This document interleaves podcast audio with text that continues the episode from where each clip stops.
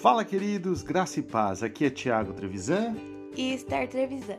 Nós somos da Igreja Batista Livre de Jabuticabal. Vamos para o nosso devocional 876.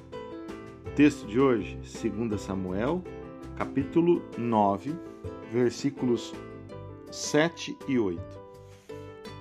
Não tenha medo, disse-lhe Davi, pois é certo que eu tratarei com bondade por causa de minha amizade com Jonatas, seu pai. Vou devolver-lhe todas as terras que pertenciam a seu avô, Saul, e você comerá sempre à minha mesa. Mefibosete prostrou-se e disse: Quem é o teu servo para que te preocupes com um cão morto como eu?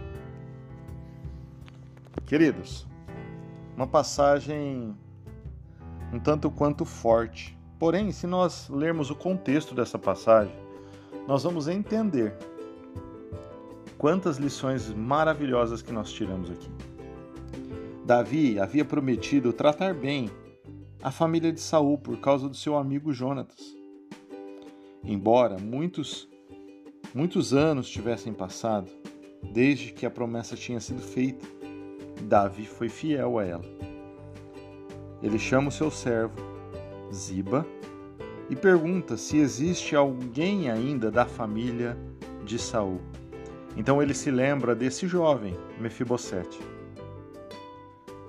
Uma criança que, aos cinco anos de idade, foi fugir com a sua serva ou com a serva do seu pai, Jonatas, e sofreu um grave acidente do qual ficou é, paralítico ou com problemas de locomoção, algo desse tipo.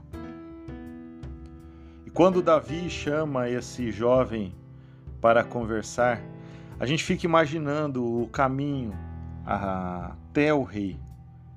Ele, no mínimo, deveria pensar que estaria sendo talvez os seus últimos dias de vida, que ele morreria. Agora pensem comigo, um jovem que foi criado para ser rei. Neto de Saul, filho de Jonatas, com certeza era o próximo na linha de sucessão. Filho do rei. E ele, quando Davi o chama, se auto-intitula como cão morto. Queridos, quantos hoje, quantos hoje, quantas pessoas hoje, filhas do Deus Altíssimo, filhas do Deus, vivo, do Rei Todo-Poderoso, tem se colocado como cão morto. Não tem vivido como herdeiros, como co-herdeiros do próprio Jesus.